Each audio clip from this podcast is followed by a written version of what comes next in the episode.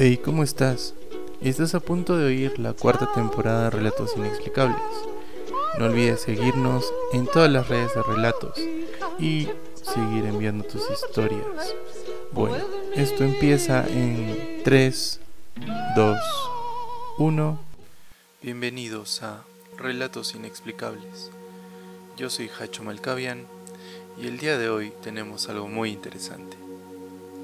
En nuestra temporada pasada tocamos acerca de los archidemonios y pues mucha gente nos escribió para ver si podíamos hablar eh, similarmente para los ángeles, si es que estos tienen un rango o alguna categoría. Pues eso haremos hoy, una breve guía de los ángeles. Ok, para empezar, eh, bueno, los ángeles prácticamente son de la religión católica pues nos dice que los ángeles son agentes de Dios, prácticamente su mejor creación. Varias obras de teología cristiana han ideado jerarquías de seres angélicos. La jerarquía angélica cristiana más influyente fue presentada a principios del siglo VI después de Cristo por Pseudo Dionisio Aeropagita en su obra de Coelesti Hierarquía nos habla sobre una jerarquía celestial. Afirmó ser una figura importante que fue convertida por el apóstol Pablo, autor de la mayor parte del Nuevo Testamento, y su obra gozó de mayor influencia de la que tendría si hubiera usado su nombre real, hasta que Erasmo hizo públicas las dudas sobre la edad del trabajo a principios del siglo XVI. En este episodio hablaremos sobre las tres jerarquías de ángeles sobre las que se basan actualmente estos autores antes mencionados. Bueno, empezamos con la primera jerarquía. ¿Quiénes se encuentran aquí? Pues empezaremos con los serafines. Este es el rango más alto de la angelología cristiana y el quinto rango de 10 en la jerarquía angelical judía. Estos ángeles, supuestamente, están ardiendo en llamas, con seis alas que cubren su cara, dos para volar y dos para cubrir sus pies. Están llenos de ojos en las alas, y estos no tienen género. Asimismo, con un carbón encendido, quitan la culpa y el pecado. En ningún lugar especifican cuántos de estos seres existen eh, se tiene idea de que se darían alrededor de 7 o 10 y que estos tienen nombres y atributos diferentes. Por ejemplo, Geliel tiene la capacidad de otorgar fecundidad para seres de la tierra. Tenemos a Caetel, que ayuda con las cosechas y la protección de la mala suerte.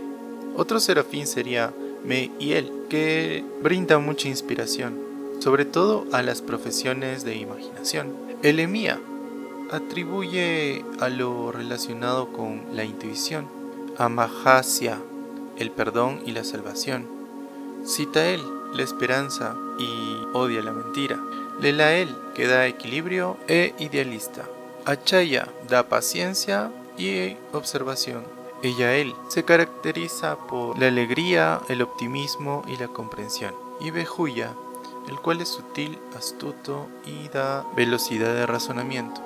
Los antes mencionados, todos son los serafines conocidos hasta ahora. A los serafines le siguen los querubines. En el libro de Ezequiel se representa al querubín con dos pares de alas y cuatro rostros, el de un león, el de un buey, el de un humano y el de un águila, los cuales representan a todos los animales salvajes, los animales domésticos, la humanidad y las aves. Sus piernas eran rectas, las plantas de sus pies como pezuñas de toro y relucientes como el bronce. Este tenía también manos humanas. En la tradición cristiana occidental, los querubines se han asociado con el puti, o derivado del clásico Cupido. Santo Tomás de Aquino imaginó a Satanás como un querubín caído. Estos también se les conoce como los guardianes de la luz y las estrellas. Dios los puso a expulsar a Adán y a Eva del paraíso como guardianes de la entrada. A los querubines le siguen los tronos, que serían los siguientes en la primera jerarquía. Ezequiel, uno de los rollos del mar muerto, interpreta que estos seres son como ángeles en forma de ruedas, en llamas de fuego, las cuales son cuatro ruedas cubiertas por ojos cada una, y estas están compuestas de dos ruedas animadas, que se mueven junto a los querubines alados debajo del trono de Dios. Estos tronos poseen el fuego de la sabiduría en el juicio divino llegando a la luz ayudan a mantener el orden universal. Pasando a la segunda jerarquía, tenemos a las dominaciones. Estas se representan como la jerarquía de los seres celestiales, señoríos. Las dominaciones regulan los deberes de los ángeles inferiores. Es solo con extrema rareza que los señores angélicos se dan a conocer físicamente a los humanos. Tienen el gran poder de sanar, curan física y mentalmente a cualquiera, y estas lucen hermosas alas y con una espada y un cetro. Después de las dominaciones, tenemos a las virtudes. Estos ángeles son quienes Dios creó para ser portadores de la gracia divina y el valor. Se dedican a que el ser humano se acerque a Dios. Inspiran al hombre a seguir sus sueños, son milagrosos, son los que tienen contacto con los humanos, estos se caracterizan por que emiten mucha luz, una luz llamada también divina. Para cerrar la segunda jerarquía, están las potestades. Estas tienen la función de mantener el equilibrio cósmico y las leyes físicas, así como vigilar los márgenes del mundo espiritual y el mundo físico. En los textos bíblicos, estos tres están en Efesios, indican que Cristo está por encima de todo principado, potestad, virtud y dominación.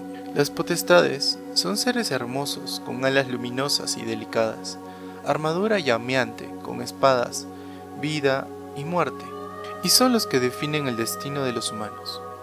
Por último tenemos a la tercera jerarquía, en la cual se les resultará más familiar. Encabezando esta jerarquía tenemos a los principados. Estos se encargan de ser los guardianes de las naciones supervisan aquellos eventos que les afecten, manifiestan el dominio de Dios sobre la naturaleza. Son los principales protectores espirituales. Se los representan como seres divinos, con hermosa figura, con alas hermosas y relucientes. Después de sus principados tenemos a los arcángeles. Estos son los más conocidos por todos y tiene sus razones de ser. Lo conforman los líderes principales del régimen celestial. Estos fueron creados como seres espirituales perfectos. Contemplar a Dios por siempre y para siempre. Estos espíritus serían portavoces, promotores de la gracia de Dios. Estos lograron comunicarse con los humanos. Las tareas de estos están dirigidas para salvar a la humanidad. Los principales son héroes. Los arcángeles se les representan con armaduras y espadas. Sus alas son delgadas y presentan forma esbelta y humana. Muchos escritos dicen ser doce, pero los más conocidos son tres, Miguel, Gabriel y Rafael, los cuales protagonizaron muchas batallas contra los seres oscuros que nos describe la Biblia. Por último tenemos a los custodios.